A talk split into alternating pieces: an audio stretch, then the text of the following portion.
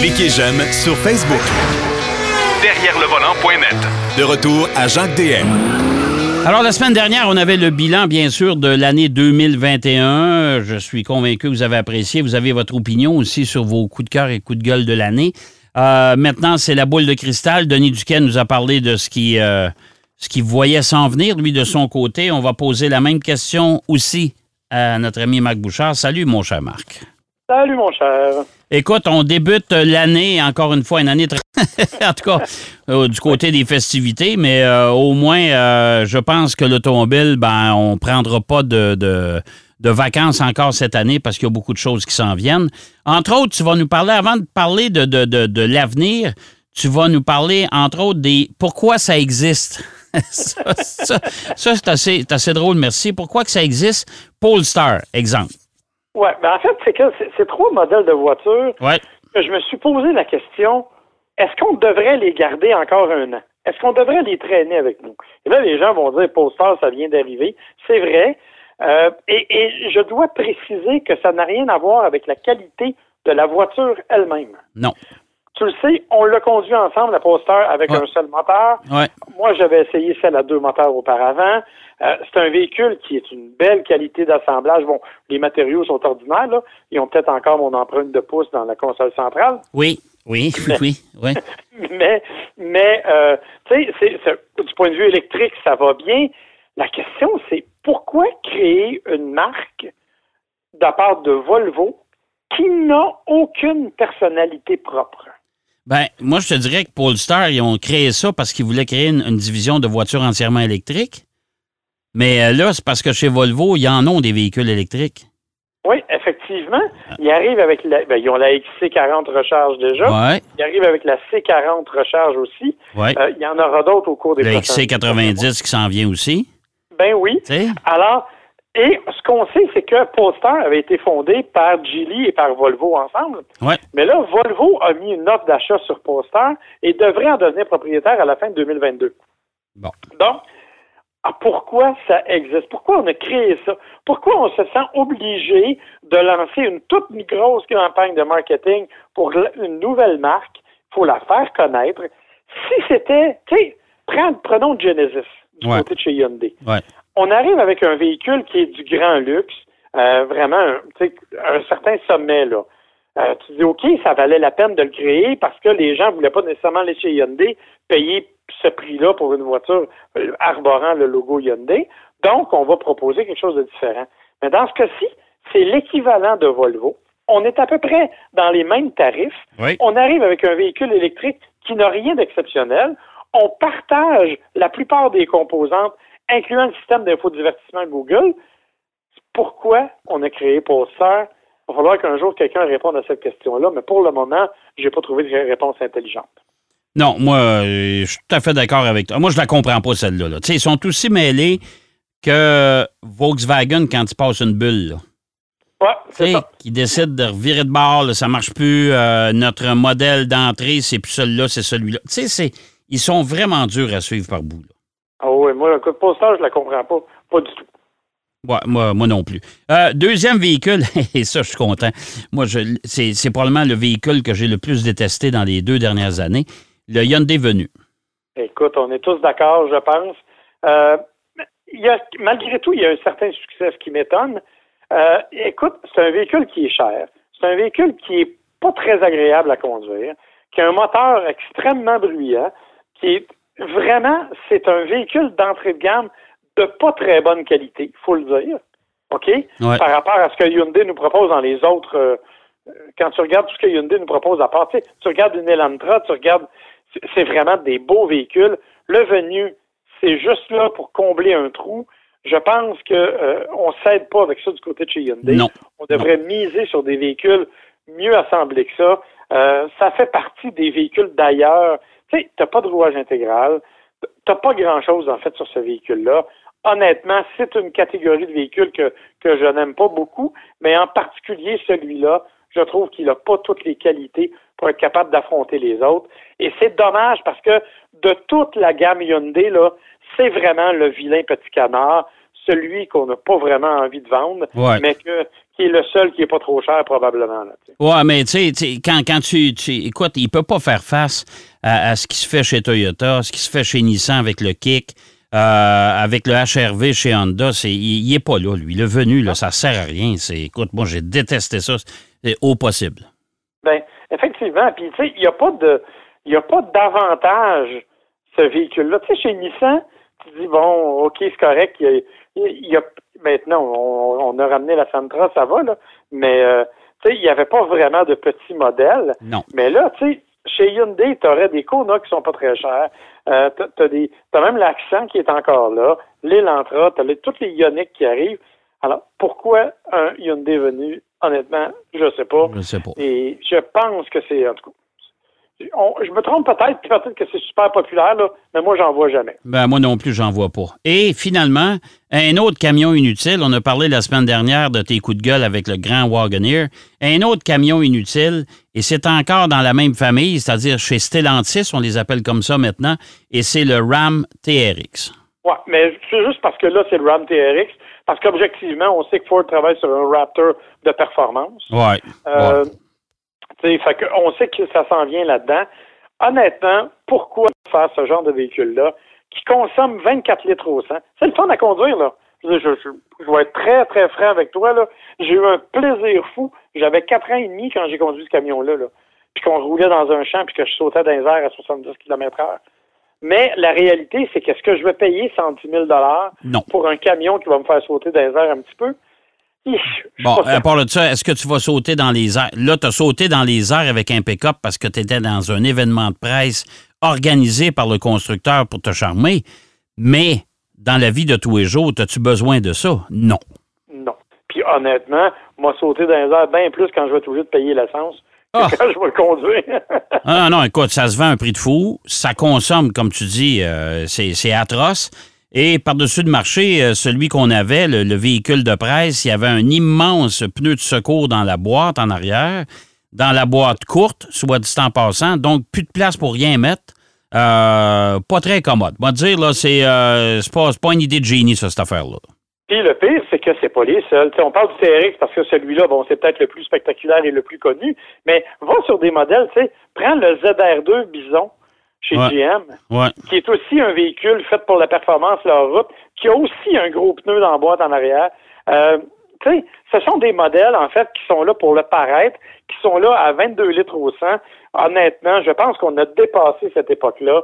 Euh, c'est triste parce que, comme je te dis, j'ai- je, je trouve ça extrêmement amusant à conduire, mais ça devrait être limité à certains usages précis et non pas être vendu de façon générique comme ça l'est actuellement. Non, non, c'est une période de révolu, ça, je pense. De toute façon, même euh, Chrysler, a- euh, ben, Stellantis a annoncé que les, les fameux moteurs L4, tout ça, là, les gros V8, c'est terminé. Ça, c'est, euh, Ouais. on va mettre ça euh, dans, dans- dans la, la page des souvenirs. Bon, et pour l'avenir, la boule de cristal de Marc Bouchard, tu me parles des autos électriques, vont-elles enfin arriver? Oui, parce qu'en fait, entre toi et moi, pour les prochains mois, la seule vraie question, c'est est-ce que les autos électriques vont enfin atteindre le rythme de croisière qu'on attend depuis longtemps? Tout le monde, toutes les compagnies à peu près au monde ont annoncé qu'ils se lançaient dans l'électrique. Certains vont être 100% électriques d'ici quelques années. Certains, comme Toyota, arrivent avec 30 modèles électriques en 2030. Euh, 2030, d'ailleurs, c'est pas mal l'année charnière pour tout le monde. Là. Ouais. Euh, sauf que à chaque fois qu'on nous annonce des, des, des moteurs électriques, des modèles électriques plutôt, euh, on a de la difficulté à atteindre nos objectifs. Tu sais, Volkswagen nous est arrivé avec des superbes modèles électriques. Ouais. Il y a juste le ID4 qui a fait son chemin jusque chez nous, parce Ouais. que toutes les autres ne sont pas accessibles actuellement. Et encore, ils arrivent au compte-gouttes. Ouais, c'est Euh, ça. C'est qu'il n'y en a pas chez les concessionnaires. Là, j'ai vu, euh, vois-tu, dans la dernière semaine, la Ioniq 5 chez Hyundai, ben là, elle arrive, là. Oui. Mais il va en avoir combien? Euh, moi, j'ai un de mes amis qui s'est commandé une EV6 euh, de chez Kia, qui est tout à fait magnifique, soit dit en passant. Pour moi, ça, ça va être mon coup de cœur de, de, sur le chapitre de design là, pour 2022 à date. Là, c'est il est magnifique, ce véhicule-là. Mais écoute, il va en rentrer 200 pour commencer au Canada. Ben, c'est- fou comme ça. Puis c'est de c'est comme ça dans tout. Euh, je veux dire, le, le, le, le Tucson branchable. Moi, j'ai un cousin qui vient de s'en commander un. Il a reçu un courriel ce matin. Il va commencer à être fabriqué au mois de mai. Ben, tu sais. Je veux dire, alors, c'est et, et, et, la seule et unique raison pour laquelle des compagnies comme Tesla réussissent à s'en sortir encore, c'est parce que les grands manufacturiers sont en retard dans le développement, sont pas capables de fournir. Pourtant, ils ont les infrastructures, ils ont tout ce qu'il faut, mais on veut peut-être éviter des erreurs comme il y a eu chez Chevrolet avec la Bolt et ses batteries qui flambent. Oui. Dont on ne finit plus de repousser le redémarrage de la chaîne de production. Oui. Parce que là, ça devait être en novembre, ça devait être en décembre, là, c'est rendu fin janvier. Ouais. Euh, alors là, à un moment donné, il va falloir que ça se remette à se vendre, ces véhicules-là. Donc, la grande, grande question au cours des prochains mois, c'est celle-là. C'est quels sont les véhicules électriques qui vont vraiment arriver sur le marché? Parce qu'actuellement, il n'y en a pas. Puis ceux qui a ne sont plus achetables. Euh, je pense à Tesla qui est plus admissible à l'aide fédérale, par exemple, euh, dans ces petits modèles. Donc, ça, ça va devenir extrêmement compliqué si on veut atteindre nos objectifs. Et tout le monde nous fait des promesses gros comme le bras, mais personne ne les remplit. Puis, puis tu sais, on prend Tesla parce que c'est évidemment c'est celui qui domine actuellement au niveau des ventes. Là. Mais même eux avaient promis un Cybertruck et un Roadster. Les deux ont été retirés du site. Ouais. Vous dire qu'ils prennent même plus de commandes pour ça. Non. Du côté de chez Ford, on, euh, euh, hybride, on ne prend plus de commandes. Parce que pour le moment, on est, on est sold out. Euh, alors, il va falloir à un moment donné qu'il y ait un vrai déblocage au niveau de la fabrication des voitures électriques. Ça devrait se faire cette année, mais moi, je n'anticipe pas que ce soit avant la fin de l'année 2022. Alors, si vous voulez une voiture, une voiture électrique, vous allez encore devoir attendre des mois, je pense, en début d'année. Tu te souviens, tu te souviens, Marc, ça a commencé l'an dernier avec le fameux RAV4 Prime où tout le monde est enchanté, emballé ce véhicule-là. Ça prend un an et demi d'en avoir un. Ça n'a pas de bon sens, là? Non, non, c'est complètement fou ça n'a aucun sens. Et, malheureusement, il n'y a rien qu'on peut y faire tant que les manufacturiers ne se décideront pas à augmenter leur production. Et ça va être ça la solution cette année. C'est ça la seule vraie interrogation. Parce qu'au niveau des nouveaux véhicules, là, il va toujours en avoir trois, quatre ici et là, puis il y en a peut-être qui sont plus attendus que d'autres, mais objectivement, là, euh, il n'y a pas de grandes nouveautés cette année qui sont exceptionnellement attendues. Comme l'année passée, le Ford nous avait titillé avec son Bronco depuis longtemps. Euh, Volkswagen avec son ID4, là, tout le monde attendait juste ça. Euh, bon, il n'y a pas cette, cette année, moi, je ne ressens pas cette attente-là. Elle est plus à l'égard des véhicules électriques, l'attente. Mais la question, c'est est-ce qu'il y a enfin une usine qui va en sortir pour vrai, là? Ben, c'est ça qu'on c'est qu'on sait pas. Et l'autre euh, dans ta boule de cristal, c'est que tu prédis qu'il va y avoir une bagarre entre les constructeurs pour un engouement envers les petits camions. Et là, tu me parles du Veracruz et du Santa Cruz plutôt et du Maverick. Euh, un camion que, que, Denis Duquet, d'ailleurs, a, apprécié. Alors, tu penses que les constructeurs vont vraiment se lancer là-dedans euh, at large? Là? Ben, moi, je pense que le marché le plus rentable actuellement en Amérique du Nord, c'est le marché des camionnettes. OK. OK? On le sait. Avec des F-150 de ce monde, puis ces affaires-là. Tout le monde n'a pas les moyens d'arriver avec des gros véhicules de cette taille-là, et tout le monde n'a pas besoin de véhicules de cette taille-là. Alors, l'idée d'arriver avec un petit camion pick-up intelligent, bien pensé, et dans le cas du Maverick, tout comme dans le cas du Santa Cruz, c'est exactement ça ce sont des véhicules intelligents, des véhicules bien pensés. Dans le cas du Santa Cruz, c'est littéralement un Hyundai Tucson avec le même habitacle, avec une boîte en arrière qui est recouverte. C'est solide. Il y a même un coffre qui verrouille à l'intérieur. C'est super génial. Mais pourtant, Honda avait sorti son Ridgeline, Marc, et puis euh, c'est pas tout le monde qui s'est lancé là-dedans. Là.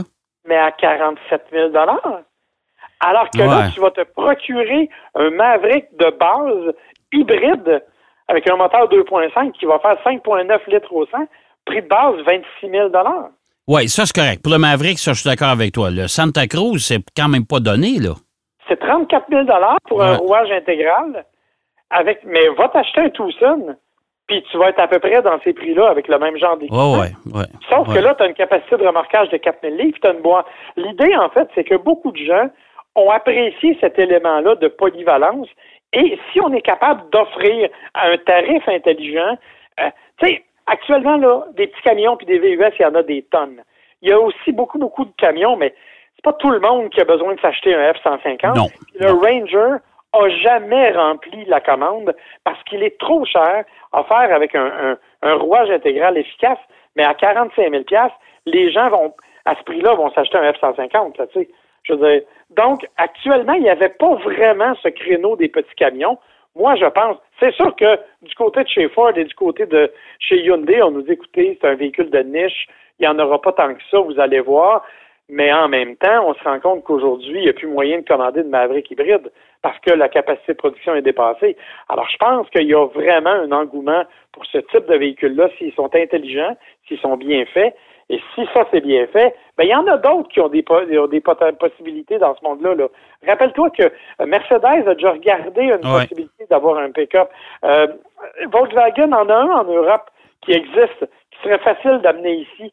Ça serait facile pour Nissan aussi de proposer des trucs du même niveau.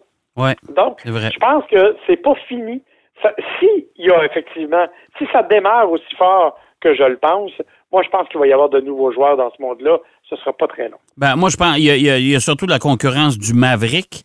Euh, je suis pas sûr du côté des Japonais et des Allemands, mais euh, si le Maverick euh, attise autant que ça, moi j'ai l'impression que Stellantis, ben, malgré que Stellantis, on, tarde encore de, venir concurrencer les Tacoma et les Rangers de ce monde. Là. On, pensait qu'il était pour faire un retour avec un, un mini Ram. Mais euh, GM, je ne serais pas étonné, moi, qui plonge là-dedans. Puis Toyota qui, qui, euh, qui mange à tous les râteliers. Là. On sait que Toyota est à peu près dans toutes les catégories qui se vendent au monde. Je serais pas étonné non plus qu'il s'en aille là-dedans. Mais le Maverick, c'est vraiment la, plus belle trouvaille, je pense, de 2021. C'est un petit camion comme ça. C'est merveilleux, ça. C'est merveilleux. Puis, tu sais, tu parles de, Toyota. Rappelle-toi, il y a une compagnie sœur à Hyundai qui s'appelle Kia qui pourrait très bien proposer son propre modèle. Fait que, si tu commences à multiplier les modèles comme ça, ben, tu peux te retrouver dans un créneau qui devient de plus en plus populaire. Tout à fait. Hey, mon cher Marc, je te souhaite une sacrée belle année 2022, à toi et ta famille, bien sûr. Et puis, on va le souhaiter à tous nos auditeurs parce que c'est la première année, c'est loin d'être la dernière, mais c'est la première année qui rouvre l'année modèle 2022. Oui, mon cher. Ben, bonne année à toi, bonne année à tout le monde. Prenez soin de vous et on vous retrouve bien sûr au cours des prochaines semaines. Ah, ça c'est sûr. Ben, tout de suite la semaine prochaine. OK. Eh, bye bye, bonne semaine d'abord. Bye. Salut, mon cher Marc. Alors, c'est déjà tout en ce qui nous concerne. Euh, je vous souhaite encore une fois une très belle année à tout le monde. Soyez prudents sur la route, c'est important. On est en hiver. Chez nous, euh, il y a d'autres endroits, ben, l'hiver est moins rigoureux ailleurs au Canada, mais vous savez, les températures sont changeantes. Donc, soyez prudents. Prenez soin de vous surtout. Et euh, je vous donne rendez-vous la semaine prochaine pour une autre édition de Derrière le volant.